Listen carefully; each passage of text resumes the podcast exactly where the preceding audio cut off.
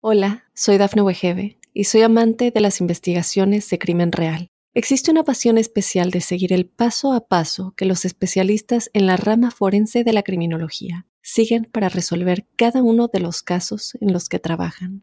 Si tú, como yo, eres una de las personas que encuentran fascinante escuchar este tipo de investigaciones, te invito a escuchar el podcast Trazos Criminales con la experta en perfilación criminal, Laura Quiñones Orquiza en tu plataforma de audio favorita. Muy buenas, soy Claudio Nieto y este es el podcast donde comparto lo que leo y aprendo sobre salud, entrenamiento, nutrición, psicología o fisiología. Hoy estamos de enhorabuena y es que está aquí con nosotros de nuevo el gran Marcos Vázquez. Aquellos que ya me conocéis algo sabéis que es un referente para mí por lo que divulga y por cómo lo divulga. Hoy hablaremos de su último libro, librazo. Y nos va a explicar cómo los hábitos de vida influyen en la esperanza de vida o vivir más años y sobre todo en la calidad de estos últimos años. O dicho de otra manera, cómo vivir mejor. Muy bienvenido Marcos y muchísimas gracias por estar aquí de nuevo. Un placer, de nuevo, como bien dices, fue un placer la primera vez y vamos a ver esta vez. Cambiamos un poquito de registro, pero seguimos hablando de lo importante que es vivir más y mejor, ¿no? Sí, el otro podcast que grabamos estaba basado en saludablemente, ¿no? Y cómo el cerebro influye en, la esperanza de vida y sobre todo en la, en la calidad ¿no? de, vida. Y has sacado un nuevo libro, Vive más, reduce tu edad biológica y aumenta tu vitalidad. Y hablas mucho sobre, obviamente, ¿no? El, envejecimiento. Y mi mm. primera pregunta sería, Mm, sobre este concepto porque creo que es clave y sigo leyendo mm, conceptos o definiciones a veces mm, que no van en la línea, creo, de lo que dice la, ciencia, ¿no? Para unos es una enfermedad, es una patología y es como algo que hay que evitar a toda costa. Para otros es un proceso biológico que se da desde el nacimiento o incluso desde el vientre materno, ¿no? Ya parece que hay procesos que, que se dan de envejecimiento per se. Y otros pues lo definen como un proceso degenerativo que es natural y que no se puede hacer nada en contra de este envejecimiento, así que tampoco habría mucho que, indagar ahí. ¿Cuál es la definición para Marcos Vázquez de envejecimiento? Pues realmente tampoco tengo una. o sea, como bien explicas, ¿no? No termina de haber consenso sobre qué es realmente el envejecimiento y cómo definirlo. Y esto es un problema porque si queremos tratar, algo, lo primero que tenemos que hacer es ponernos de acuerdo, ¿no? Eh, como bien decías, hay incluso un debate sobre si es una enfermedad o no, que puede parecer un debate así un poquito vacío intelectual, pero no, lo es. Por ejemplo, si queremos aprobar un fármaco, si queremos aprobar una intervención para prevenir, para curar el envejecimiento, tenemos que definirlo como enfermedad. Si no, no se puede aprobar un fármaco. Por ejemplo, ahora se está estudiando la metformina, un estudio ah, bueno, bastante grande que se llama el TAME, Treating Aging with Metformin, pero claro, para que se permita hacer ese estudio, pues tenemos que definir lo que es el envejecimiento y tenemos que considerarlo una patología, entre comillas, ¿no? Y entiendo que esto pueda sonar extraño para muchas personas porque vemos el envejecimiento como algo normal, ¿no? Esta es un poco la paradoja. Todo el mundo entiende mm, intuitivamente lo que es el envejecimiento, pero luego nos cuesta aterrizarlo en definiciones, ¿no? Tradicionalmente, desde el punto de vista de la biología, pues el envejecimiento era eh, la acumulación de daño mm, que se iba acumulando eh, por el paso del tiempo, simplemente, ¿no? Daño acumulado a medida que envejecemos, una visión quizás un poquito reduccionista, mm, se entendía el cuerpo quizás como una máquina que se va dañando, ¿no? A medida que, que se usa, y se veía el envejecimiento como algo casi programado, ¿no? Como que ya desde el nacimiento empezábamos a envejecer. Em, yo creo que esto no es exactamente así. Primero, no hay ninguna ley biológica que nos obligue a envejecer. No es algo que parezca estar programado. Eh, es el fruto más bien de esas mutaciones que la selección natural no ha podido eliminar y que se manifiestan hacia el final de la vida. Yo creo que esa es un poco la, explicación de por qué envejecemos. Y luego, pues, em, lo que es verdad es que también se define el, envejecimiento como eh, en, función de la probabilidad de morir. ¿no? Cuanto más viejo, digamos, más probabilidad de morir. Y esto es curioso porque en la mayoría de especies los años de vida más peligrosos son los primeros. ¿no? Entonces, como que la probabilidad de morir cuando tienes eh, cinco días es mayor que cuando tienes diez años. ¿no?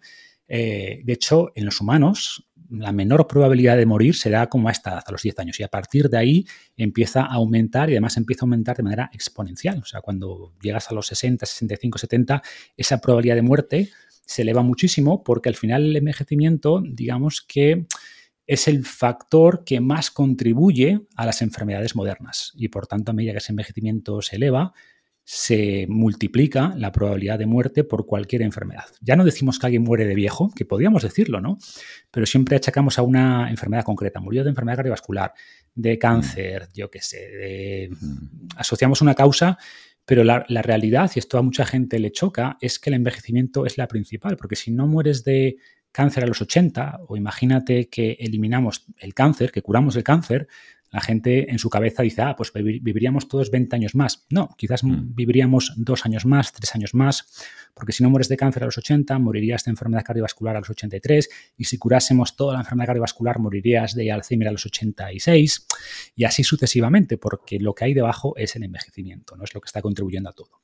Entonces, hay un debate que intento resumir un poco en el libro, pero no me posiciono porque no tengo exactamente claro, eh, es un tema casi ya más de consenso que de realidad biológica. Para mí lo importante, y con el mensaje que, quiero quedar, que, que la gente se quede, es que no parece que el envejecimiento esté realmente programado, no hay ninguna ley biológica que nos, que nos obligue a envejecer y creo que esto abre una gran puerta a la importancia de los hábitos punto uno y de posibles tecnologías a futuro que, nos permitan vivir mucho mejor durante mucho más tiempo.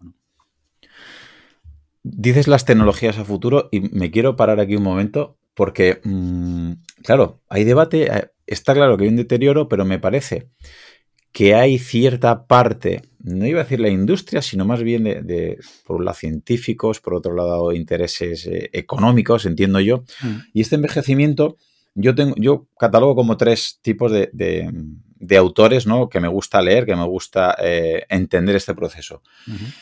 Por un lado, estáis personas como Carlos López Zotín, como el doctor Ángel Durantes o como tú que tratáis el envejecimiento de, una manera ¿no? más holística, más global. La palabra holística y gente que le da salpullo, pero bueno, más, más, no más sistémica que, que, influyen, que engloban integrada, correcto, ¿vale? Y no se ven ciertos intereses detrás.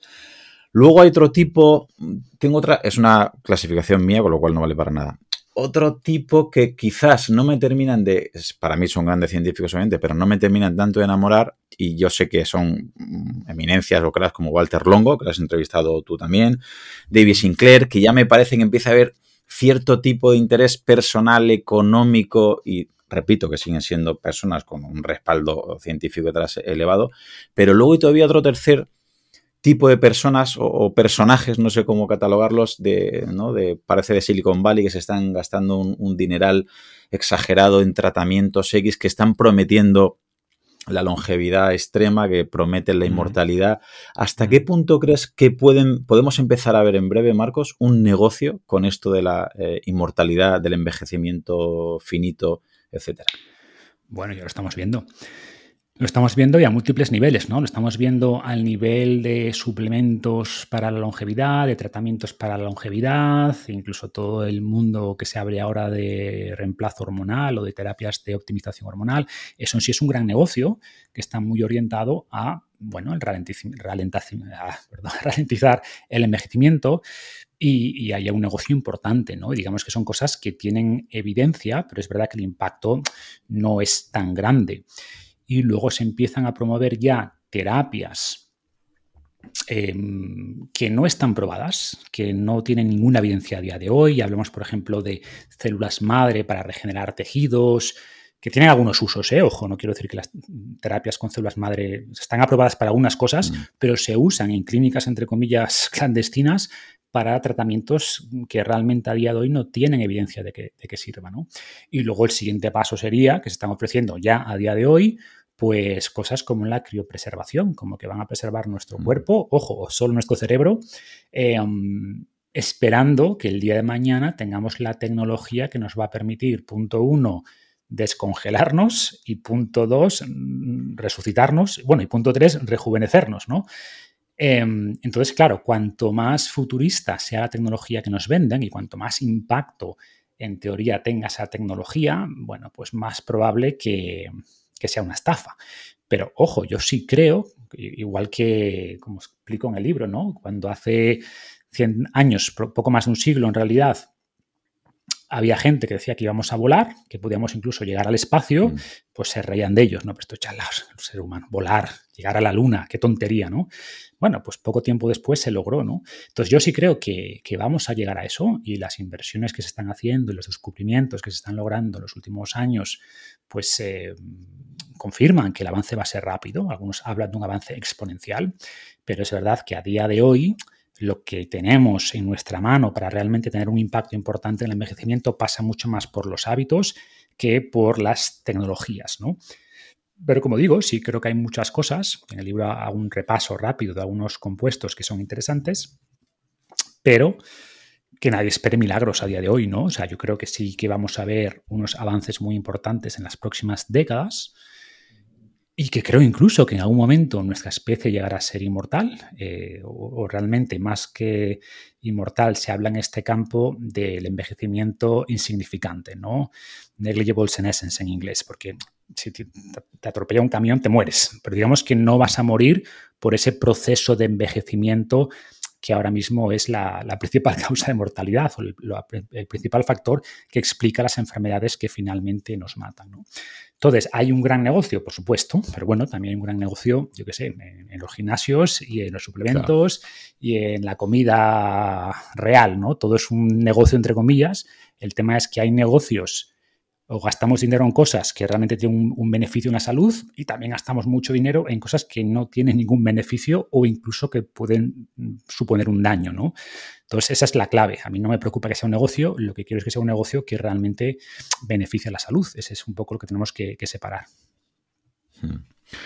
Una de las cosas que me ha, gustado del libro es, bueno, incluso en el propio título ya lo ya sí lo, lo titulan, ¿no? Vive más, reduce tu edad biológica y aumenta tu vitalidad. Porque mucha gente sigue no pensando, bueno, pues a lo mejor no se ha demostrado quizás que se añada mucha cantidad de, vida, ¿vale? Eh, que bueno, también sería discutible, que por eso tú haces bastante hincapié, ¿no? Entre Life Span y Health Span, pero sí que es verdad que con los hábitos de vida, haciendo las cosas o no tampoco lo mejor que podamos, siempre vamos a la ley de Pareto, ¿no? Pero haciendo bien, teniendo unos buenos hábitos, podemos aumentar eh, la vitalidad y tener una mejor calidad de vida, sobre todo en los últimos años. Tienes una gráfica bastante interesante y comentas que lo ideal ¿no? sería cuadrar esa gráfica para intentar que la vitalidad en los últimos años de vida eh, se acerque lo máximo posible dentro del sentido común a tener una vitalidad pues, de una persona más joven. ¿Nos puedes explicar a qué te refieres por si hay alguien que esa gráfica no la puede ver, no la tiene en la cabeza y le cuesta entender la diferencia entre vitalidad y cuadrar esa, curva? Hmm. Sí, yo em, explico esta curva de la vitalidad y digo que deberíamos tener tres objetivos, ¿no? Y muchas veces pensamos solo en vivir más, es decir, en que esa curva de vitalidad, cuando llega el momento cero, que es cuando te, cuando te mueres, pues que ocurra unos años más tarde. Pero yo Mm, creo que hay dos cosas más que deberíamos intentar. Punto uno, elevar esa curva de vitalidad, o sea, que tu nivel actual de fuerza, de estado de ánimo, de energía, de resistencia cardiovascular, como quieras medir vitalidad, y luego podemos hablar de cómo se puede medir, mm. porque sea más alto. Y eso, es decir, cuidarte o seguir las recomendaciones del libro no solo va a lograr que vivas más tiempo, sino que vas a vivir mejor en el presente. Y luego está este concepto de cuadrar, que lo que intenta es que esta curva, en vez de bajar así lentamente, gradualmente, que a los 50 ya estés bastante mal, a los 55 muy machacado, a los 60 ya mm, no puedes subir escaleras, pues realmente que esa curva eh, baje muy suave, o sea, que esté alta durante mucho tiempo y que después eh, baje muy rápido. Es decir, tienes ya 88 años, te vas a subir el, yo sé, el monte Fuji porque estás todavía en muy buena forma, te pilla una neumonía subiendo o bajando y te mueres en tres días. Pues eso se refiere, ¿no? Que unos pocos días antes de morir estabas, estabas todavía en un nivel de vitalidad elevado y podías hacer muchas cosas y no te restringía tus capacidades funcionales. Y mueres, pues, por lo que sea, porque al final nos tenemos que morir a día de hoy, eh, pero no, no sufrimos esta fase titón, que yo llamo en el libro, y quien se lea el libro entenderá a qué me refiero, mm. que es lo que a mucha gente le da miedo, ¿no? A mucha gente le da miedo pasar los últimos 5, 8 años enfermos, eh, en silla de ruedas, sin capacidad funcional, sin poder hacer las cosas que desean. Y creo que mucha gente mm, es reacia al tema de alargar la vida porque asumen en su cabeza que alargar la vida implica más años de este tipo, que implican más años mm, de mala salud en realidad.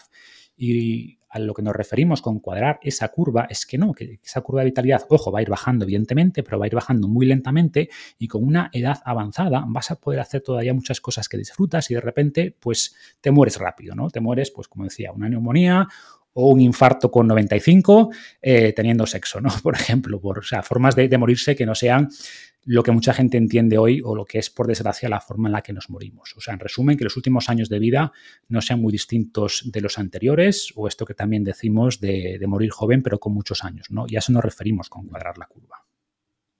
Es posible que mm, la esperanza de vida, es decir, el, número de años que vayas a vivir, tenga bastante más peso genético y esa vitalidad eh, tenga un poquito más de porcentaje de hábitos que la primera que hemos comentado. Es decir, mucha gente dice, bueno, es que están los genes que Marcos va a vivir, monumento, 85 años. Y si se cuida mucho va a vivir como de manera exagerada 86. Incluso hay gente, ¿no? Que empieza, pues, y si fuma, la media es que le restan dos años. Y hay fumadores que pueden decir, por dos años menos me da igual morirme a los 85 que a los 83. Entonces, quizás genéticamente, que también es discutible, ¿no? Podríamos ver que, que esa esperanza de vida está bastante determinada genéticamente, pero la calidad de vida, la vitalidad, ¿tienen más peso los hábitos que la genética? Mm. Tenemos bastante claro sobre cómo funciona esto, ¿no? Sobre cuál es el peso de cada cosa. Y es un poquito complicado, pero voy a intentar simplificarlo.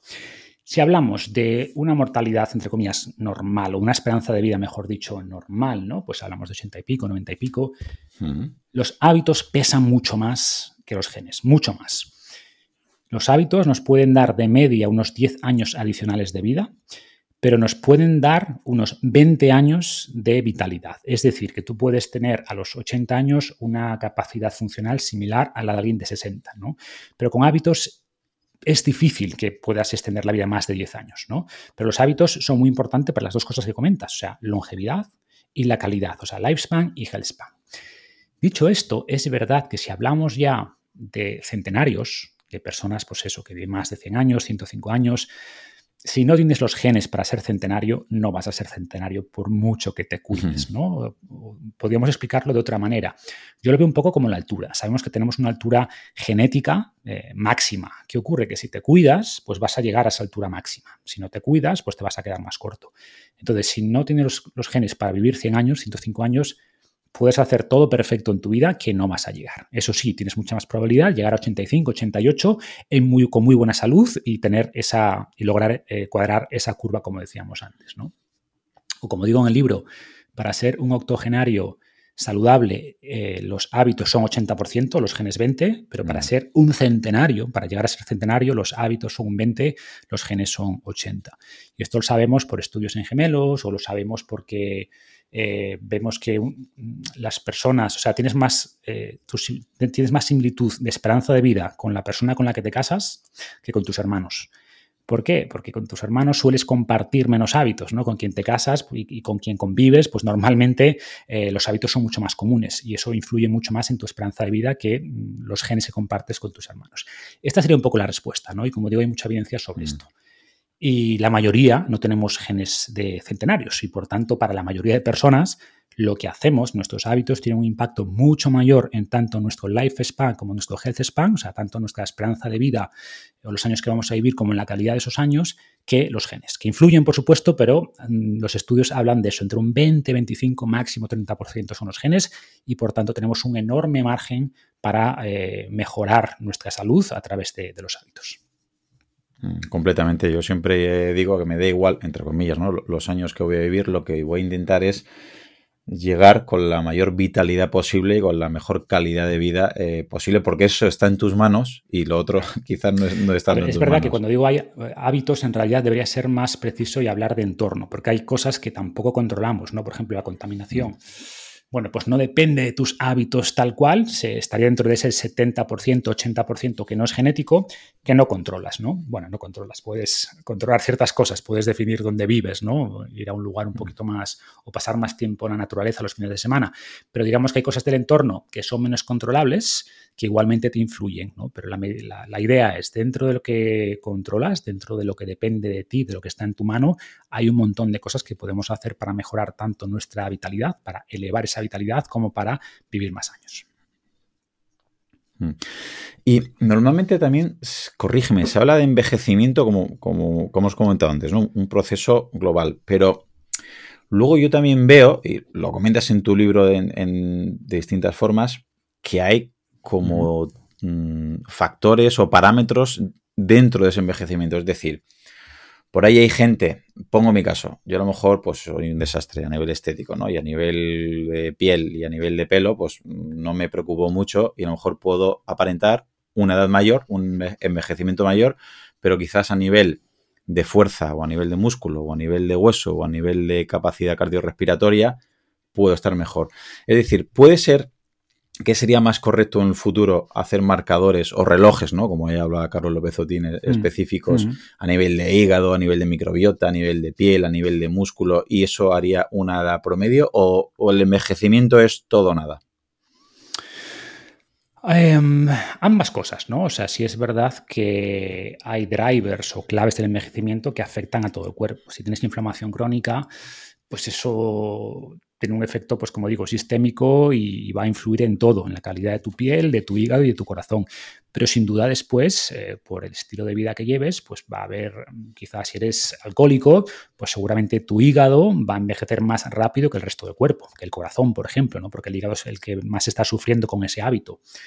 O en el caso de la piel que comentas, pues ojo que lo que hacemos, nuestros hábitos influyen en la calidad de la piel. Sabemos que una buena dieta, sabemos que el ejercicio mejora en la calidad de la piel, le dan nutrientes que necesita, el ejercicio mejora en la oxigenación de, la piel y por tanto los hábitos influyen en cómo nos vemos. De hecho, cómo nos vemos, esta edad eh, percibida o, edad aparente, pues también sabemos que es, un predictor de, tu, riesgo de mortalidad o es un... Eh, reloj, por así decirlo, que puede ayudarnos a estimar cuál es tu edad.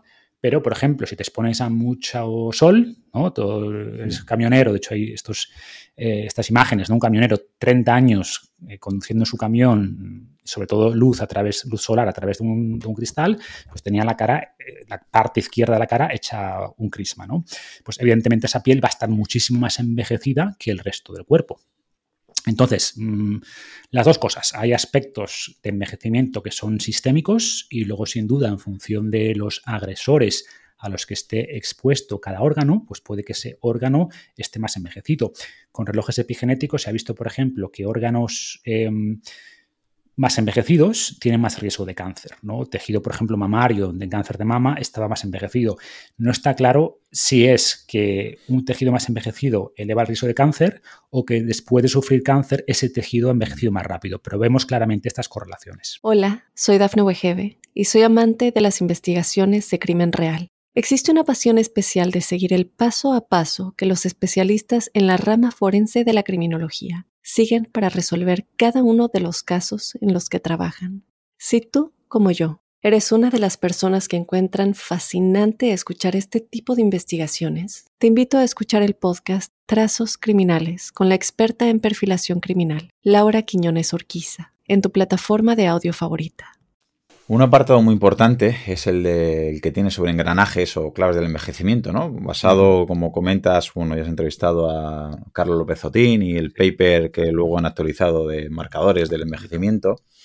Y hay algo que creo que la gente aún sigue habiendo, bueno, siempre hay polarización, ¿no? Y extremismos, a ti que te voy a contar. Pero me gustaría que nos paráramos en, una pelea que veo yo mucho dentro de las vías metabólicas, ¿no? De, em, lo vamos a a simplificar, que imagino yo que esto será ya mucho más, más complejo, pero para que los oyentes lo, puedan seguir. Me gusta a mí definirlo, ¿no? Mm, obviamente lo leí en tu blog al principio, el, acelerador y el freno, dos vías metabólicas, mTOR y MPK, que mucha gente parece que es o estás en una y en contra de la otra o al revés. Y yo, por ejemplo, veo, cuando hablamos de mTOR, eh, para que lo entiendan los oyentes que a lo mejor aún no saben a qué nos referimos, pues es una vía metabólica que es donde se trabaja el, anabolismo, la construcción, la hipertrofia. Y claro, hay gente que dice, he escuchado a Marcos o he escuchado a Carlos López Otín o, a la fisiología moderna hablar que la fuerza no es que es buena, es imprescindible, tener masa muscular es, imprescindible, y empiezan a trabajar la fuerza, la hipertrofia, y empiezan a tener un volumen muscular y un volumen corporal exagerado, que dices, tu idea era buena, estabas en lo cierto, pero te estás pasando. Solo te has quedado has entrecomillado lo bueno de la vía metabólica metor o del músculo o de la fuerza, que tiene muchas ventajas, pero es una persona que acumulas grasa, una persona que no tienes nada de capacidad cardiovascular, con lo cual ya empiezas a entrar en unos problemas como ahora veremos. Y en el otro extremo, los que han hablado, los que han escuchado hablar de la vía metabólica, digamos, opuesta, aunque más que opuestas, como siempre decimos, es acelerador y freno. Tienen que estar las dos, ¿no? Se tienen que compensar. Que es la, la, vía metabólica AMPK y muchos lo llevan al catabolismo, pero pensando en perder grasa, en no eh, tener productos de desecho en el cuerpo, en adelgazar, eh, y ya se, lo, se basan en la carrera, el cardio, y llegan al maratón, al triatlón, al Ironman, a Ultra Trails, y dicen, no, es que estoy más sano yo porque no tengo grasa, entonces hago mucho ayuno, y hago ayunos de 24 horas, de 36 horas, y hago una restricción calórica exagerada y empieza la desnutrición, igual que le dices al principio, al culturista o la persona que tiene mucha masa muscular y no hace nada de cardio y está acumulando mucha insulina, como ahora veremos, mucho factor IGF-1 y demás, a estas otras personas que empiezan a catabolizar y empiezan a perder músculo, empiezan a perder hueso, también tiene otro problema. ¿Tú te, te das cuenta o percibes también que hay mucho extremismo entre estos dos tipos perfil de población y que cada uno, el que aumenta. El que está con esa vía metabólica metor cogiendo músculo y fuerza tiene razón, pero llega un momento que ya la pierde. Y el que está con la otra vía metabólica que está perdiendo grasa tiene razón al principio, tiene un cardio excelente, pero al final lo pierden. Y paradójicamente le dices, la persona que hacía tanto culturismo, que hacía tanto gimnasio, ha empeorado su salud porque lo ha exagerado y la persona que hacía maratón, ultramaratón y no hacía fuerza y no cuidaba la nutrición, también ha empeorado. ¿Es posible que estemos polarizando también estas dos cosas? Sí, a ver, como todo, o sea, no es que una vía sea buena y la otra mala. Ambas están ahí porque son necesarias, ¿no? Como esa analogía del acelerador y el freno. O sea, un coche sin acelerador, pues no te sirve de mucho, pero si no tienes frenos te la vas a pegar. Pues ocurre lo mismo. Necesitamos activar esa vía emetor, porque esa vía emetor es la de la división celular, es la de regeneración de tejidos, es la de síntesis de proteína, y por tanto necesitamos eso. Em, ¿Qué ocurre? Que en el mundo moderno es verdad que solemos estar mucho más tiempo en modo emetor constante, pero no porque estemos entrenando mucha fuerza, ojalá fuera por eso, es porque estamos en un entorno constantemente sobrealimentados, eh, mucho exceso calórico, energético y por tanto mucha emetor. ¿no? Em, lo interesante del ejercicio es que activa emetor donde nos interesa que se active, que es a nivel muscular, y lo inhibe en otros sitios donde no, nos interesa, como por ejemplo a nivel de los órganos. ¿no? Como decías antes, ¿no? Eh, a veces hablamos a nivel sistémico, pero deberíamos hablar a nivel individual, en qué tejidos nos interesa producir qué, qué activaciones o qué mecanismos. Y por ejemplo, eh, como decía, ¿no? como el mundo moderno hace que esté más activada esa vía emetor, pues las herramientas que tenemos para reducir un poco la emetor y activar más AMPK, que por un lado es de nuevo el ejercicio, todo lo que vacíe sustrato energético activa la AMPK, que no deja de ser una especie de sensor de energía celular, o pequeños estresores. Yo siempre, siempre hablo de este concepto de hormesis, ¿no? Pues tanto momentos de ayuno o restricción calórica, exposición al frío, exposición al calor, todas estas cosas, estos factores horméticos, incluso la hipoxia, pues mm, ayudan a activar un poco esa AMPK y por tanto a extender un poco la vida o a lograr este equilibrio.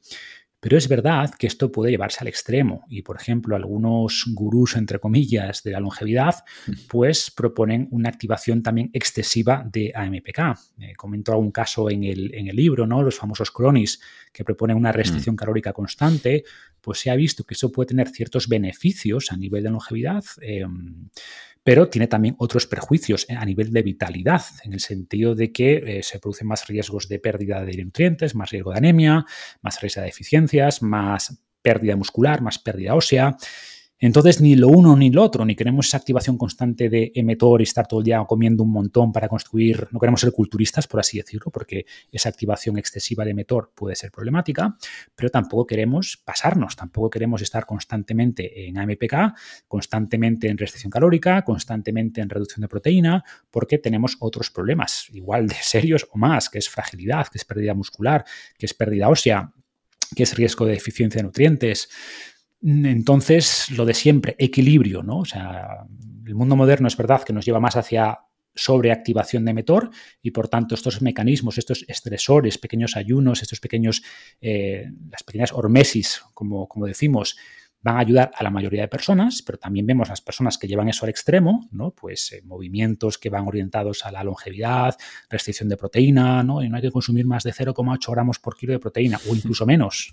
Algunos hablan de 0,58 eh, y además restricción calórica del 20%. Bueno, pues lo que vas a lograr seguramente es, punto uno, sentirse mucho peor a día de hoy y no tengo claro de que vivas más, porque tienes, estás comprando papeletas para una fractura de cadera a los 70 y si tienes una fractura de cadera, pues tu riesgo de mortalidad se eleva un 30-40% los siguientes años. Entonces va a ser una vida peor a corto plazo seguro y no está claro que sea después más larga. Entonces, lo de siempre es buscar ese equilibrio adecuado entre estas dos vías. ¿no? Hmm. El problema que hay que siempre, pues, como comentábamos, ¿no? Por la palabra más odiada por muchos, que es mi favorita, es depende. Quizás hay muchas personas que dicen, bueno, entonces, ¿qué hago? Habría que ver cada caso de manera individual o así lo, veo yo. Hay gente amigos, familiares cercanos que si me preguntan, digo, mira, pues si es por, por salud, estás muy fuerte, tienes mucha masa muscular, tienes un trabajo sedentario, comes mucho, a ti te vendría mejor precisamente tirar por la vía metabólica MPK y a ti te vendría mejor una restricción calórica, un ayuno de vez en cuando, hacer un ejercicio más extensivo y a la persona que hace triatlón, Ironman, doble Ironman, que no trabaja la fuerza, que está en desnutrición relativa, ¿vale? Pero que sí que empieza a perder masa muscular y que tiene un porcentaje de, un porcentaje de grasa bajo mínimo, la recomendación sería casi la otra, ¿no? Que empezara con un poquito más, que meta un poquito más de proteína. Por eso mucha gente quiere leer una conclusión eh, en concreto, pero me parece que tienen que entender que, es imposible y, libros como el tuyo ayudan a, creo, a empoderarse y si la gente puede entender estos conceptos, Mm, me parece que le estás dando, vamos, unas recetas para, unas recetas no, unos datos para que ellos se hagan su, propia receta. Y entre ellos está la pirámide que propones, que, me encanta, de, digamos, de movimiento, ¿no? Que en la base estaría la actividad física entendida como movimiento diario. Caminar, subir las escaleras, vida activa, que creo que es la base, como dices, y lo que más falla hoy en día en, el 90% de la población. Mm. Una vez tenemos esos hábitos, el segundo escalón por importancia sería combinar cardio en zona 2, es decir, una apreciación subjetiva de esfuerzo yo suelo de, denominar entre 3 y 4 sobre 10, que, tú puedes hablar más o menos mientras haces ese cardio. Es decir, no es un entrenamiento muy, mm. muy, muy intenso que te, que te cueste realizarlo mucho. Y también ejercicio de fuerza. Y ahí volvemos a lo mismo. ¿Qué es mejor? Pues la combinación es lo ideal. Si sueles entrenar mucho cardio, quizás estás más flojo de fuerza y si eres mucho de fuerza, quizás te vendría mejor un poquito de, cardio. Y arriba del todo en esa pirámide estaría el entrenamiento intervalado de alta intensidad, el HIT. Obviamente lo, lo acompaña siempre ¿no? con movilidad y equilibrio.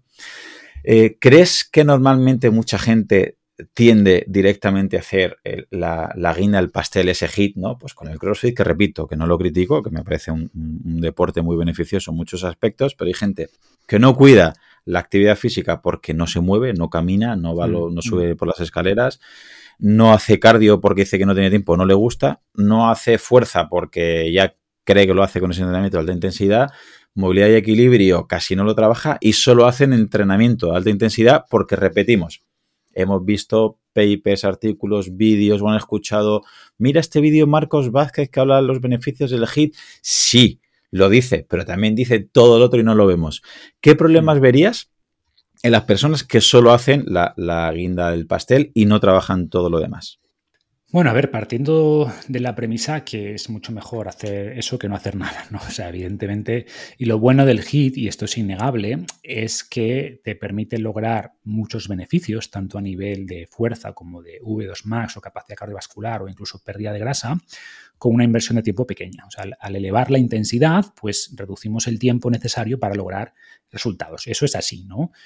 Pero como bien dices, nos quedamos cortos. O sea, al final lo que necesitamos o esa base de la pirámide tiene que ser más movimiento. Entonces, si te pasas el día sentado, si das 2.000 pasos al día y luego vas a esa sesión de CrossFit de 45 minutos, pues es mucho mejor, evidentemente, que pasarse todo el día sentado y después seguir sentado en tu casa viendo Netflix mientras comes las palomitas, ¿no?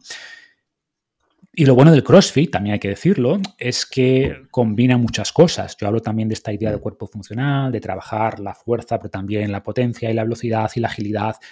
Y es verdad que CrossFit hace todo eso, ¿no?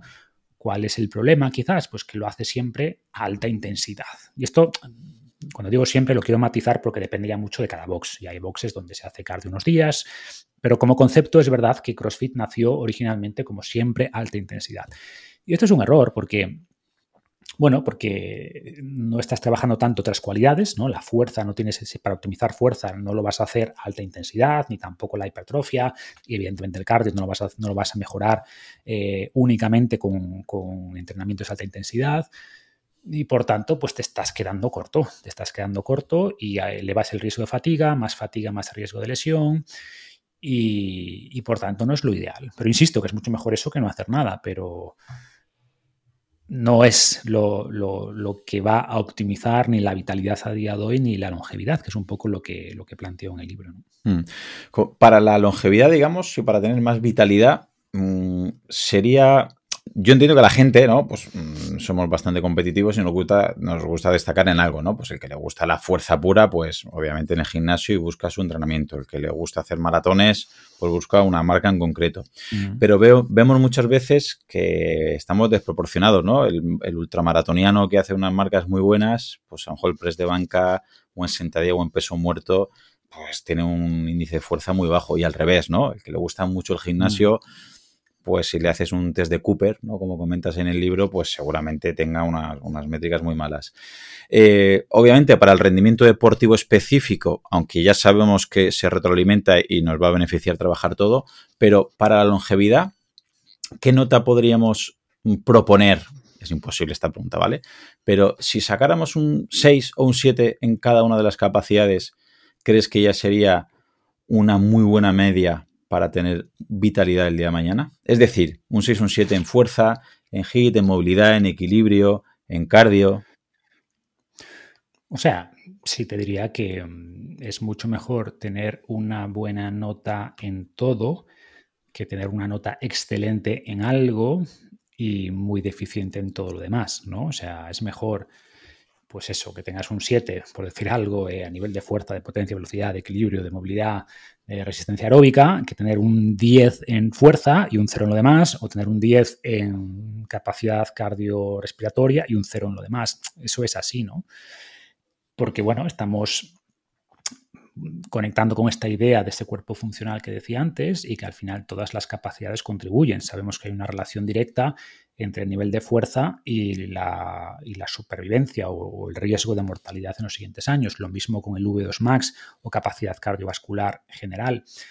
Entonces buscamos un poco ese equilibrio, ¿no? Al final la clave de la supervivencia en general y de la salud suele ser el equilibrio. Es raro que, que al optimizar una única variable dejando el resto de lado, optimices la salud, porque al final la salud depende de muchos factores, no depende de uno solo. Entonces, pues es evidente que, un cuerpo más funcional, con capacidades equilibradas, pues va a, ser mejor. Dicho esto, también se habla mucho de esta idea, ¿no? Hay muchos que piensan que, el deporte de élite, al ser pues es generalmente muy monodimensional, porque centras toda tu carrera durante décadas quizás en, un único, en un único atributo, ¿no? Sobre todo deportes que son extremos, porque hay muchos deportes que son bastante equilibrados.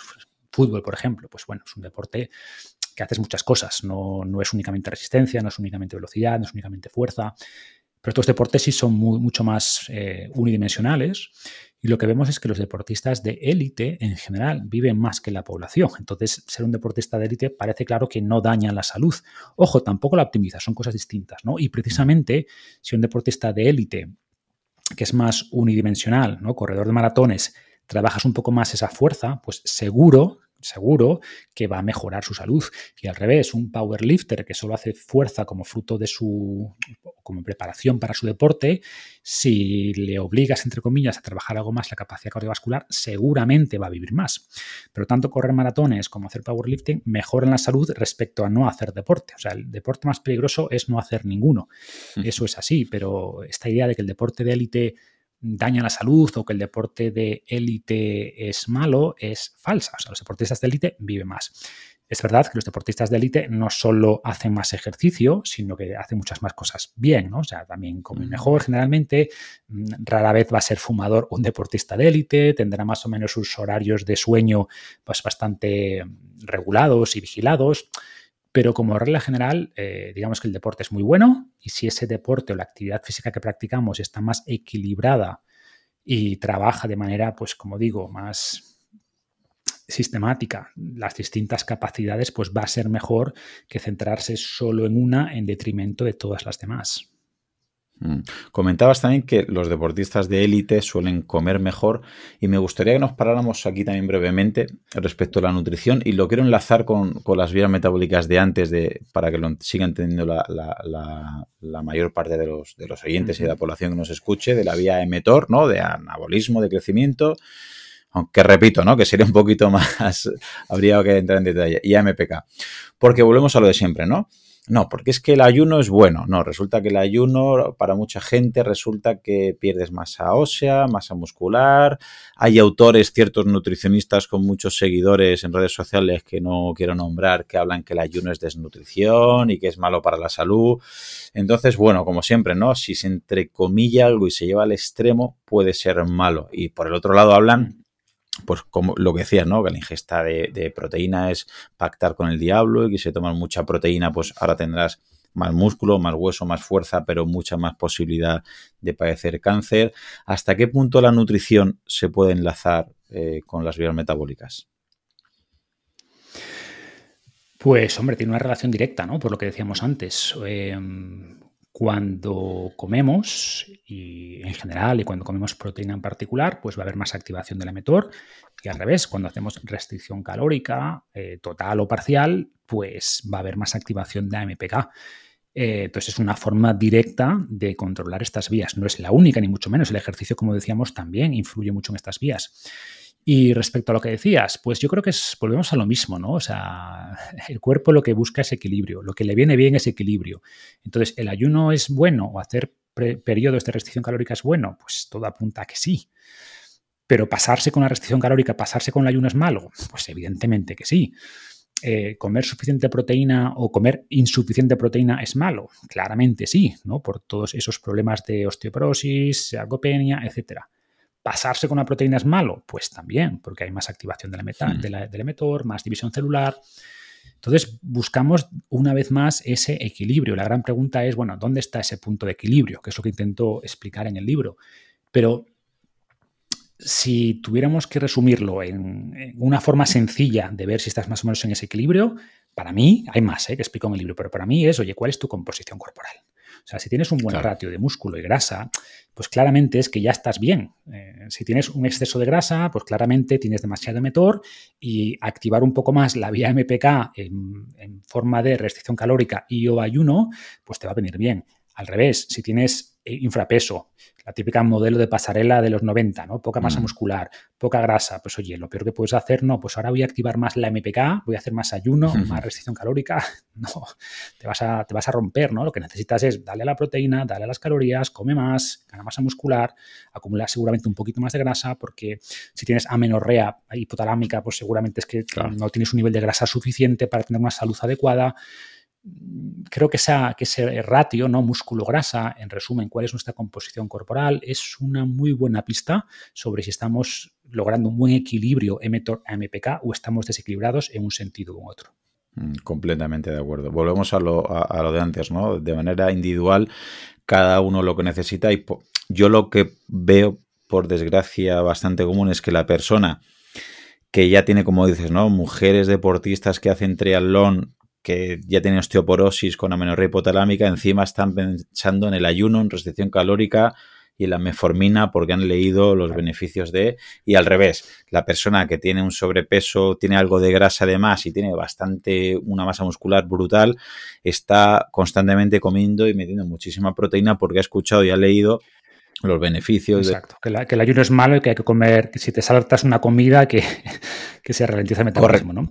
Ocurre esto, ¿no? Y vemos, pues es una población eminentemente sedentaria con una ingesta de calorías y carbohidrato enorme Y luego vemos deportistas que entrenan tres horas al día comiendo 100 gramos de carbohidrato porque tienen miedo de la resistencia a la insulina o de activar la mTOR. Entonces, bueno. Equilibrio, no, no queda otra. Totalmente. Eh, y Marcos, ¿hay alimentos en sí mismos que aceleren o ralenticen el envejecimiento o esto es otro mito? A ver, eh, sí y no. O sea, por una parte, esto es como la pregunta típica, ¿no? ¿Hay alimentos que engorden y que adelgacen? A ver, eh, que, un alimento engorde o adelgace va a depender del contexto de la nutrición, cuál es tu dieta global, cuál es tu patrón dietético y no de si comes eh, un día arándanos o otro día magdalenas, ¿no? Dicho esto, es evidente que lo que comemos tiene un impacto importante en la salud. Se estima que una buena dieta pues, puede alargar 8 eh, o 10 años la, vida e influye también, desde luego, en, la calidad de esa vida. Entonces, hay ciertos alimentos barra productos que sabemos que pueden producir problemas, ¿no? O sea, por ejemplo, un sospechoso habitual, el azúcar. Pues claramente las personas con un mayor consumo de azúcar, sobre todo ese azúcar que viene de los alimentos ultraprocesados, pues asocia con más riesgo de casi todas las enfermedades. De hecho, me preocupa más los ultraprocesados como grupo de alimentos que el azúcar, ¿no? Siempre digo que el azúcar que usas en casa para yo qué sé, endulzar el café o hacerte un postre casero de Pascuas a Ramos, no es un problema. El problema suele ser más ese azúcar invisible, ese azúcar que no vemos eh, y que está puesto en todos estos alimentos ultraprocesados. Em, o por ejemplo, pues sabemos que no solo importan los alimentos que comes, sino cómo los preparas. Y por ejemplo, alimentos fritos, pues se ha visto que son peores. Eh, por un lado tienen esos famosos ages, ¿no? esos productos de la aplicación avanzada, que parece que eh, elevan los radicales libres y aumentan el envejecimiento. Sabemos, por ejemplo, que mm, muchas de estas, muchos aceites, pues al reusarse sobre todo, pues también elevan la oxidación. Entonces, todos estos alimentos en general, ¿no? este gran grupo de alimentos que son los ultraprocesados y después frituras, este tipo de cosas, pues son poco útiles. Al final nos envejecen directamente. Y al revés, pues los alimentos, esos alimentos frescos mínimamente procesados, ¿no? ese patrón dietético basado en dieta mediterránea, pero después complementado con algunos nutrientes que son especialmente saludables, ¿no? por ejemplo, algunos polifenoles de las frutas, de las verduras, eh, ciertos nutrientes, em, por ejemplo, como el omega 3 del pescado, pues que se ha demostrado que influyen de manera positiva en muchas de estas vías del envejecimiento, bien porque reducen la inflamación, bien porque mejoran la microbiota, la microbiota o la disbiosis de la microbiota se introdujo como nueva clave del envejecimiento el año pasado, o hay ciertos polifenoles que se ha visto que pueden Em, activar directamente esta famosa vía AMPK que decíamos antes, ¿no? O sea, pueden hacer como miméticos del ayuno, miméticos de la restricción calórica. Eh, hay ciertos compuestos como la fisetina, como la quercetina, que pueden hacer como senolíticos, es decir, pueden ayudarnos a eliminar esas células senescentes, esas células zombie que son otra de las vías del envejecimiento, de las claves del envejecimiento. Entonces, sin duda, lo importante es el patrón global, pero hay alimentos que tienen un efecto especialmente perverso que acelera el envejecimiento y hay alimentos que pueden ralentizar ese envejecimiento. Y en tu libro propones 14 suplementos, me ha parecido contar, que mejoran algún parámetro, ¿no? Y que la, ciencia... Bueno, más que propongo que hablo de ellos, que es distinto. Bueno, Sí, porque al final tu propuesta es bastante un poquito más escueta y, aparte luego dices que habría que mm. hacerlo de manera individual en, cada caso.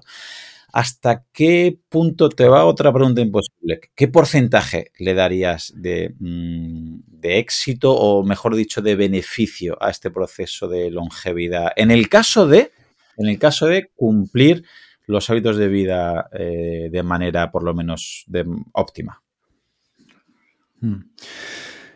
A ver, es muy importante eso que comentas, cuál es el punto de partida, ¿no? O sea, una persona que tiene una dieta muy buena, pues el beneficio adicional de usar algunos de estos suplementos va a ser pequeño. De hecho, algunos de estos suplementos lo que hace es concentrar algunos compuestos que ya podemos obtener eh, en los alimentos, ¿no? Por ejemplo, hablo de la espermidina, que es un suplemento que a mí me gusta, creo que es muy prometedor.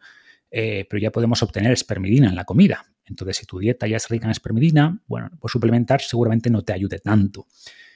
Y al revés, una persona que lleva una dieta peor, pues esta espermidina seguramente tenga un efecto más positivo porque parte de un nivel eh, mucho menor, ¿no? Em, y lo mismo con otros de astaxantina, lo mismo con omega 3. Si comes suficiente pescado graso, bueno, pues suplementar omega 3 puede, eh, puede darte un beneficio, pero mucho más pequeño que en alguien que no come pescado. Lo mismo con la vitamina D, pues personas con buenos niveles porque se expone al sol, come alimentos ricos en vitamina D, etcétera, pues va a obtener mucho menos beneficio de la suplementación de vitamina D que personas pues con niveles muy bajos porque no toman nada al sol, porque llevan una dieta baja en este tipo de alimentos. Entonces, iría un poquito por aquí o hablo incluso de suplementos antiinflamatorios como la curcumina, que la curcumina no solo es antiinflamatorio, sino que tiene también un efecto, por ejemplo, en la inhibición del emetor, en reducir la resistencia a la insulina. Y por tanto, si tienes ya muy buena sensibilidad a la insulina, si no tienes inflamación, bueno, pues te puede, venir bien, pero va a tener un impacto menor que en personas pues, con más activación de emetor, con más inflamación crónica. Y por eso es tan difícil, ¿no? Porque mm, el beneficio de cualquier suplemento va a depender de cuál es tu nivel base de ese suplemento. Y luego hay otros suplementos que, que no podemos obtener directamente de los alimentos, ¿no? Algunos de ellos son fármacos, como el caso de la rapamicina, que es un, un fármaco, un compuesto muy interesante, muy prometedor, pero claro, no lo recomiendo porque al final nos falta todavía información. No tenemos información sobre cuál es la dosis óptima, cada cuánto tomarla, eh, qué posibles efectos secundarios puede tener a largo plazo.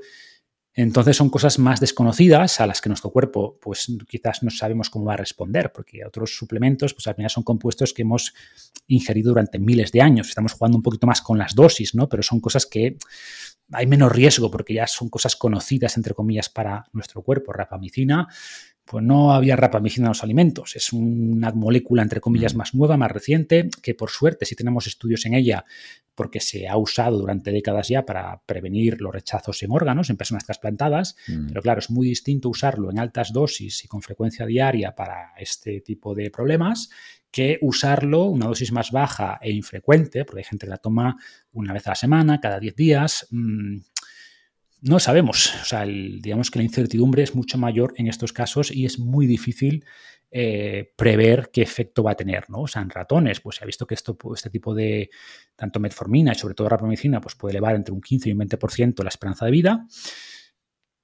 ¿Qué, ¿Cómo de extrapolable es eso a humanos? Pues ni idea. Como regla general, si algún ratón extiende la vida un 10%, en los humanos va a ser menos, va a ser bastante menos. ¿no? Hablamos de un 2%, un 3% en cuanto a esperanza de vida, puede ser. Y hablamos de lo mismo en cuanto a vitalidad, puede ser, pero estoy especulando porque no tenemos esa evidencia a día de hoy. Hola, soy Dafne Wegebe y soy amante de las investigaciones de crimen real. Existe una pasión especial de seguir el paso a paso que los especialistas en la rama forense de la criminología siguen para resolver cada uno de los casos en los que trabajan. Si tú, como yo, eres una de las personas que encuentran fascinante escuchar este tipo de investigaciones, te invito a escuchar el podcast Trazos Criminales con la experta en perfilación criminal, Laura Quiñones Orquiza, en tu plataforma de audio favorita. Claro. Y otro aspecto eh, curioso que, pones en el libro es que las, bueno, las mujeres tienen más, normalmente ¿no? más, más esperanza de vida, siempre han hmm. vivido más.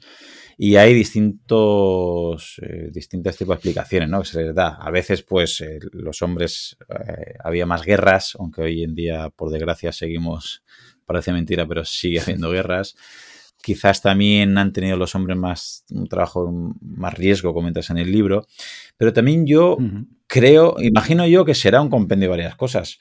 Eh, ¿Puede influir todavía más, tendrá más peso, como comentas, por las vías metabólicas, quizás, ¿no? También que tienen normalmente menor tamaño o ese cromosoma X o la mm. importancia de que tienen menos hierro. Mm, ¿Qué, nos podrías decir? ¿Por qué las, porque no es decir, no es que sea el 60%, es que si no me equivoco era el 90 y pico por cien de las, de las personas que, eh, que pasan de los 100 años son mujeres, ¿cierto? Sí, sí. Hay una brecha de género muy importante en la longevidad. Sí, como dices, son muchas cosas. Eh, a ver, si me preguntas, yo creo que lo que más influye, porque también lo vemos en otras especies, es el hecho de que las mujeres tienen este doble cromosoma X, ¿no? Eh, el cromosoma X tiene muchísimas funcionalidades, entre comillas, mientras que el cromosoma Y, bueno, tiene hay poca cosa ahí, ¿no? Y por tanto, si tienes dos cromosomas X, pues si hay problemas en ese cromosoma Y, tienes ese cromosoma de respaldo, tienes una copia de seguridad, por así decirlo, de muchas funciones importantes. Los hombres no, si nos falla algo en el cromosoma X, pues el riesgo de que eso se manifieste como enfermedad es mucho mayor, ¿no? Pero hay muchas más cosas. O sea, se ve que eh, los estrógenos parece también que ejercen un papel antiinflamatorio, que como hemos dicho es una vía de envejecimiento. Eh, parece que los estrógenos mm, protegen contra la enfermedad eh, cardiovascular y por eso el riesgo cardiovascular en la mujer se eleva casi hasta igualarse al de los hombres después de la menopausia. Parece que los estrógenos interactúan con la proteína FOXO3, ¿no? que también es una vía conocida de, de antienvejecimiento. Entonces, a nivel hormonal parece que hay cosas también y luego, sin duda, eh, hay aspectos más de, comportamiento. O sea, los, hombres, o de hecho los niños, desde que empiezan la pubertad, sufren más accidentes. ¿Por qué? Pues porque perciben, o sea, son más arriesgados en general, mm. ¿no? Y esto lo vemos en todos los animales. Em, pues los hombres, el 90 y pico por ciento de los accidentes laborales son de hombres, porque también hacemos bueno, yo en mi caso no, pero los hombres en general hacen los trabajos más, más arriesgados, ¿no? Para bien o para mal. Entonces no hay un factor, eh, hay factores claramente biológicos, hay otros factores que son más culturales, los hombres en general tienen peores hábitos también que las mujeres, em, pero claramente hay factores biológicos y, de hecho la selección natural sabe esto, ¿no? Y no es casualidad que nazcan de manera natural más, niña, perdón, más niños que niñas. Por cada 100 niñas nacen unos 105 niños eh, y sin embargo, con el tiempo, a medida que mueren más niños barra hombres, pues se tiene que equilibrar, ¿no? A 50%, pero ya, mm, insisto, la selección natural sabe que van a morir más hombres y por tanto hace que nazcan más para que después se equilibre un poco, y se llegase a 50-50. Mm. Comentabas uno de los puntos importantes eh, a recalcar, el tema hormonal en la mujer, ¿no? Los estrógenos. Em, y creo que es otro de los puntos que sigue malinterpretando mucha parte de la población porque eh, hablas con cierto tipo de personas sobre terapia de reposición hormonal y suena como mm, los estrógenos son cancerígenos, mm. testosterona en el hombre solamente es para el culturista o el deportista que quiere, y dices, no, o sea, seguramente la terapia de reposición hormonal, obviamente, en ciertos contextos donde sea beneficiosa, creo que a medio largo plazo o incluso a corto plazo será algo que veamos más a menudo, Marcos. Yo creo que sí. O sea, piensa que estas terapias se usaron durante décadas, no son nuevas. ¿eh? Eh, pues desde los 60, 70 fueron, o sea, muchas mujeres las usaban y se beneficiaban muchísimo de ellas al reducir los síntomas de la menopausia, al sentirse mejor en general. Pero en 2002 se publicó un estudio, el Women's Health Initiative, y mm, tuvo una conclusión alarmante que luego tuvo mucho impacto mediático y es que las mujeres que usaban terapias de reemplazo hormonal tenían después más riesgo de cáncer de mama, ¿no? Entonces esto hizo que en los siguientes años pues, se redujeron prácticamente a la mitad el uso de, estas terapias. ¿Qué ocurre? Que con el tiempo pues, empezaron a ver otros estudios, a analizar mejor los datos de ese estudio y se, se vio que había muchos problemas metodológicos, ¿no? Primero que las mujeres que se habían estudiado en ese caso, pues eran mujeres mayores, sin mala salud, con mala salud metabólica, mala salud ya cardiovascular, que, mm, que habían empezado a tomar estrógenos o a someterse a estas terapias mucho tiempo después de, sufrir la menopausia, que además se había usado una combinación bueno, de premarín, que son unos estrógenos de yegua, con, era una progesterona sintética, que fue la responsable principal de ese aumento que se vio en, en el cáncer de mama. Entonces, al ajustar todo esto y evidentemente al mejorar estas terapias, pues se ha visto que el beneficio-riesgo, el ratio beneficio-riesgo es muy bueno en la mayoría de casos, ¿vale? Em, ¿Hay riesgos? Sin duda, o sea, ninguna intervención, nada está libre de riesgos, ¿no?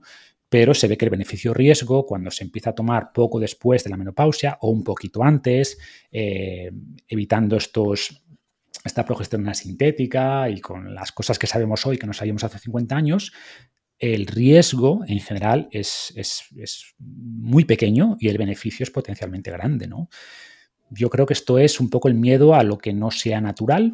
Em, pero yo lo veo como, oye, ponerte gafas, ¿no? O sea, tú puedes ir al oculista y decir, es que veo mal. Y que, imagínate que te dice el oculista, bueno, oye, tienes ya 48 años, ¿qué quieres, no? Eh, es lo que hay, es fruto normal del envejecimiento, ya, pero poder poner unas gafas, hombre, no. Las gafas no son naturales. Esto es lo mismo, o sea, creo que al final son terapias que están ahí, que tienen su uso, eh, y hay que entender que no tiene nada que ver, si hablamos, por ejemplo, de la testosterona, pues un tratamiento para optimizar los niveles y tener unos niveles fisiológicos normales que el abuso que se hace en ciertos círculos culturistas, ¿no? donde se meten unas dosis enormes, chavales jóvenes, para llegar a niveles suprafisiológicos. Evidentemente eso es muy peligroso, ese uso además descontrolado, pero un uso terapéutico, las dosis adecuadas, con la supervisión médica adecuada, pues creo que tiene muchos beneficios. Ojo, el riesgo siempre está, siempre hay un riesgo cuando, cuando juegas un poco, entre comillas, con las hormonas, ¿no? Pero creo que el beneficio-riesgo en muchos casos es positivo. Y ahí está un poco la lógica. Oye, en tu caso, ¿tiene sentido? ¿Te va a beneficiar con mínimo riesgo? Sí, ya habrá casos donde no, donde el beneficio-riesgo no sea positivo. Pero son unas terapias que, como digo, se han demonizado quizás fruto de algunos estudios o de algunas opiniones en base a nada, pero creo que al reevaluar la evidencia actual, pues tiene mucha utilidad y creo que es una herramienta que tenemos que conocer, entender y usar cuando tenga sentido. Completamente. Y respecto al tema mentalidad, Marcos, mm. em, ¿hasta qué punto eh, demuestra la ciencia o es algo más que todavía está en el aire eh, tener un ikigai, aprender cosas, leer, tocar un instrumento o incluso ser optimista? Influye en la vitalidad, más que, más que en, lifespan, más en la cantidad de años que vamos a vivir, en, esa vitalidad, eh, ¿influye realmente estar leyendo, estar aprendiendo, ya sea instrumento, ya sea sudokus, ya sea tener un ikigai, ya sea tener un objetivo o incluso el optimismo? ¿Influye realmente? Influye, influye, influye en las dos cosas, ¿eh? influye en la esperanza de vida, o sea, en el health span, o sea, en lifespan y en el health span. Em, dedico un capítulo a esto en el libro, que lo titulo Piensa joven, ¿no? Y reconozco que es el que más me sorprendió, quizás porque es el que menos conocía cuando me metí en esto, ¿no? Eh, a investigar hace años todo el tema de la longevidad y me sorprendió los estudios serios, replicados en múltiples países, que mostraban cosas como que eh, las creencias que tenemos sobre el envejecimiento condicionan cómo envejecemos. ¿no? Personas que asocian el envejecimiento con conceptos como eh, decrepitud, ¿no? Eh, hmm. de, cosas positivas como experiencia, pues envejecen más rápido, incluso igualando la salud en el punto de partida. ¿no? Y al revés, cuando se hacen, digamos, terapias, entre comillas, o intervenciones para cambiar estos pensamientos o estas creencias sobre el envejecimiento, pues vemos que la gente que adopta unas creencias positivas vive más. ¿Y esto por qué? Bueno, pues hay muchos motivos. Em, para mí el punto uno es que para vivir más debes querer vivir más. Hay un concepto en psicología que es de will to live, que es la voluntad de, querer vivir más, ¿no? Y evidentemente si tú asocias el envejecimiento con cosas malas, pues punto uno, no te vas a cuidar, eh, consciente o inconscientemente. Y punto dos, Em, esa preocupación por el futuro, sabemos que va a elevar el cortisol, que va a elevar la inflamación y esto es malo. O sea, estas son vías que directamente eh, nos hacen envejecer, ¿no? Entonces sabemos que las etiquetas tienen mucho poder, el famoso efecto placebo, placebo pero esto va mucho más allá del, efecto placebo. ¿eh? o dentro de este Will to Live hay cosas súper curiosas, como por ejemplo se, vio que en el año 2000, o sea, en enero del 2000, pues hubo un aumento importante de la mortalidad ¿no? respecto a años anteriores, a eneros de años anteriores, eh, porque mucha gente pues quería alcanzar el nuevo milenio, quería, venga, quiero vivir hasta el año 2000 lograba llegar al año 2000 y luego, ya decía, vale, ya estoy listo para morirme, ¿no? O lo vemos en, en todas las culturas, que la gente espera para morirse a que pasen después eventos importantes, ¿no? Como si eres cristiano, pues la Navidad, y más gente muere en enero que en diciembre, o aunque no seas cristiano, porque la Navidad, más allá de ese mm, de ese significado, digamos, religioso, es un momento donde quizás ves a la familia, ¿no? O el típico caso de la persona mayor enferma que viene un hijo de fuera y aguanta y aguanta y hasta que no lo ve no se muere. Pues todos tenemos anécdotas de estas, pero más allá de esas anécdotas están los estudios que indican que esto ocurre. O sea, que la forma en la que vemos el envejecimiento y, la voluntad de vivir hace que vivamos más o menos. O cosas como decías, ¿no? Como el optimismo. Pues por lo mismo, si eres una persona muy angustiada, eh, que ves el futuro de manera negativa, pues igual tienes menos incentivo para seguir viviendo, menos incentivo para cuidarte. Entonces vemos que en general las personas optimistas que tienen más esperanza, pues viven más ¿no? y además con mejor salud que las personas que, ven el futuro de una manera negativa. Y como todo, hay aspectos eh, innatos, hay gente más optimista o más pesimista por naturaleza, pero también son cosas que podemos modificar, que podemos trabajar. ¿no? Y vemos eso, pues que pensamientos de, mm, por ejemplo, la gratitud, se ha visto que es una herramienta importante para ser más optimista y es una práctica que podemos adoptar. Cosas, pues eso, como ser más agradecidos, se ha visto que reduce marcadores de inflamación. Marcadores de inflamación. Y, de nuevo, la inflamación es un aspecto, eh, un mecanismo que contribuye claramente al envejecimiento.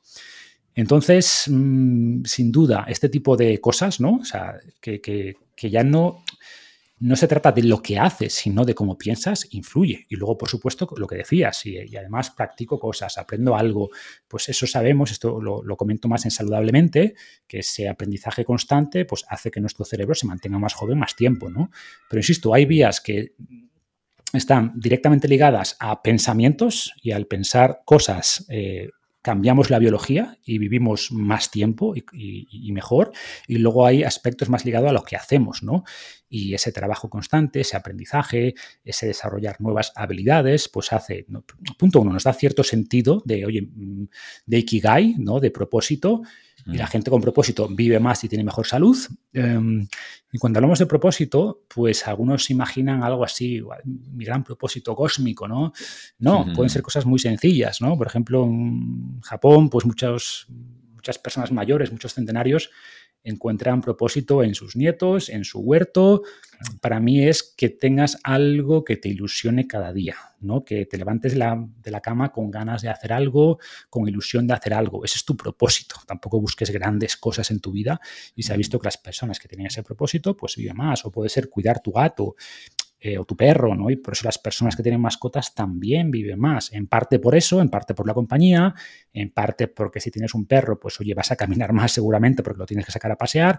Son muchos factores, pero al final todo pasa por lo mismo, ¿no? Son pequeñas cosas que te dan cierto propósito, cierto sentimiento de que tu vida pues aporta algo, eh, cuidar a los demás, ayudar a los demás, este tipo de cosas que te aporten un propósito, que te ilusionen eh, y luego ese optimismo, esa gratitud, son cosas más psicológicas, por así decirlo, pero no menos importantes a la hora de, vivir más y vivir mejor. Y ya para terminar, Marcos, mm, no me puedo despedir sin hacerte una pregunta que no me gusta hacer preguntas personales, nunca hago preguntas personales en el podcast, pero mm, es que esta, si no te la hago, me arrepiento toda mi vida. ¿Qué hace Marcos Vázquez para vivir más, para reducir su edad biológica y para aumentar su vitalidad? Es decir, lo que propones lo, haces todo, haces un pareto, es decir, aplicas el 20% o, fallas un poco más. ¿Te puedo hacer esta pregunta? ¿Te, ¿Nos puedes responder o, o vas a ser políticamente muy correcto? No, claro, sin problema. A ver, eh, siempre digo que cuando escribo un libro lo hago para el público, para la audiencia, tanto como para mí, ¿no? O sea, al final estos temas me interesan mucho en lo personal, siempre me interesaron y sobre todo a medida que cumples años, pues, pues aumenta ese interés. Eh, o sea que es un libro en ese sentido egoísta, como casi, todos, casi todo lo que hago. Em, y por tanto intento hacer casi todo lo que pongo en el libro. Todo, no. Y creo que, que al final es importante tener un objetivo, ¿no? Tener, digamos, esa brújula, oye, la cosa va hacia allá, pero luego también ser realista, ¿no? Y, en función del momento vital en el que estés, pues habrá años o meses que puedes hacer ciertas cosas, años que puedes no hacerlas, pero lo que yo sí intento, o sea, lo que intento cumplir, eh, sobre todo es alimentación ejercicio y descanso, pues es lo que intento ser más estricto, entre comillas, sabiendo que me relajo también, no soy muy talibán con la alimentación, de hecho soy más flexible de lo que era antes, también por ese componente más social de, la comida, ¿no? que no solo es calorías, nutrientes, etcétera, Em, ese pilar de alimentación, actividad física, descanso, intento cuidarlo bastante, intento entrenar pues cinco días a la semana, si no más. eh, intento dormir mis 7-8 horas, intento que el 80-90% de mi alimentación sea comida real, pero también me permito, por supuesto, mis caprichos. Em, le doy quizás más importancia a ese componente social que antes, ¿no? Yo soy, en general más introvertido, quizás la parte que, que me cuesta más porque, bueno, porque yo soy feliz aquí en mi mundo, ¿no? Estudiando, analizando, escribiendo y tengo que, entre comillas, forzarme un poco más para, buscar más ese tipo de contacto social que sabemos que es muy importante, no lo hemos comentado, pero influye mucho también en nuestra longevidad y en la calidad de vida, ¿no? Eh, esas relaciones personales. Em, a nivel de suplementos, pues he probado todos los, bueno, menos rapamicina, que no he probado, creo que el resto de los que pongo en el libro los he probado todos. Eh, porque me gusta experimentar, pero no recomiendo. O sea, si me preguntas cuál es el pareto, claramente los suplementos no están en ese 20% de cosas que te van a dar mm. el 80% de los beneficios, pero bueno, al final me gusta probar las cosas de las que hablo, no, no hablar solo eh, por paper, sino también hablar por, por experiencia propia. Y, va por ahí, no hay tampoco honestamente mucho más. Intento seguir esa pirámide de, de entrenamiento más o menos. Y si llega el momento donde vea que, a pesar de todo esto, mm, tengo que tirar de tecnología, como decíamos antes, de terapias hormonales, pues tampoco voy a tener miedo, ¿no? O sea, creo que, que la tecnología o la medicina está para usarla, para usarla con cabeza, em, pero tienes que poner tu parte. O sea, lo que no tiene sentido es, bueno, no, hago nada, no me cuido y luego ya, venga, ponme hormonas o ponme este tratamiento cosmético o lo que sea, ¿no? Yo creo que tiene que haber una buena base y después, pues, ¿por qué no usar todo aquello que esté en nuestra mano? Que insisto, de momento no me hace falta, pero si dentro de cinco años, diez años, oye, pues empiezo a notar pues esa falta de vitalidad, esa desgana, esa apatía, y, tiene sentido eh, terapias de reemplazo hormonal o lo que sea que, está disponible en 10 años, pues no me voy a negar. O sea, a mí me gusta mucho este enfoque ancestral, oye, ¿qué podemos aprender del pasado? Em, ¿A qué responde nuestra biología y recuperar esos estímulos que creo que hemos perdido en el mundo moderno?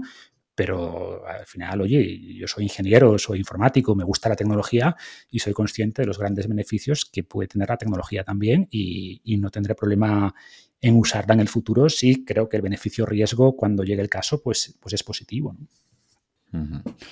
Muy bien, ¿se avecina algún nuevo libro, Marcos? ¿Tienes algún libro pensado? ¿Has empezado ya algún proyecto?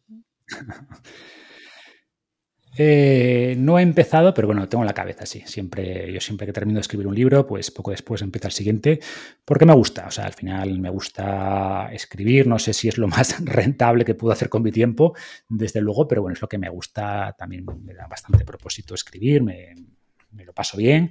Así que dentro de no sé cuánto, pero en algún momento habrá futuro libro. Bueno, pues a todo el mundo lo recomiendo encarecidamente, obviamente, el, libro de Marcos. Ha sido un placer que estés aquí de nuevo y ojalá, si hay otro libro más, pues puedas pasarte por aquí y si no, me buscaré alguna excusa para invitarte y que nos deleites con tu... Exactamente, no es necesario esperar tanto. Un placer como siempre, Claudio, y gracias por la invitación. Te mando un fuerte abrazo. Igualmente. Y hasta aquí el episodio de hoy. Probablemente si tienes la capacidad de disfrutar de este contenido, tendrás la suerte de vivir en un lugar y en un contexto que con muy poco podrás hacer mucho, como cambiar y salvar vidas. Por ello te pido que si te ha gustado el contenido o te ha aportado algo de valor, el mejor regalo que me puedes hacer es que te unas a mi equipo de donación para que ayudemos juntos a que otros puedan vivir y además hacerlo de la manera más saludable y digna posible.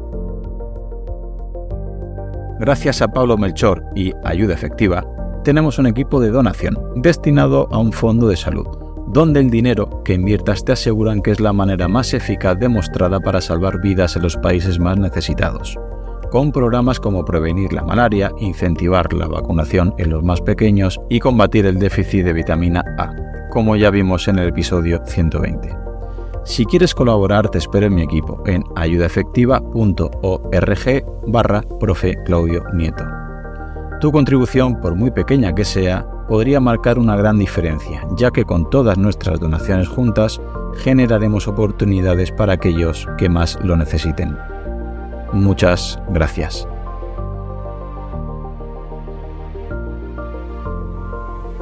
Hola, soy Dafne Wegebe y soy amante de las investigaciones de crimen real. Existe una pasión especial de seguir el paso a paso que los especialistas en la rama forense de la criminología siguen para resolver cada uno de los casos en los que trabajan. Si tú, como yo, eres una de las personas que encuentran fascinante escuchar este tipo de investigaciones, te invito a escuchar el podcast Trazos Criminales con la experta en perfilación criminal, Laura Quiñones Orquiza, en tu plataforma de audio favorita.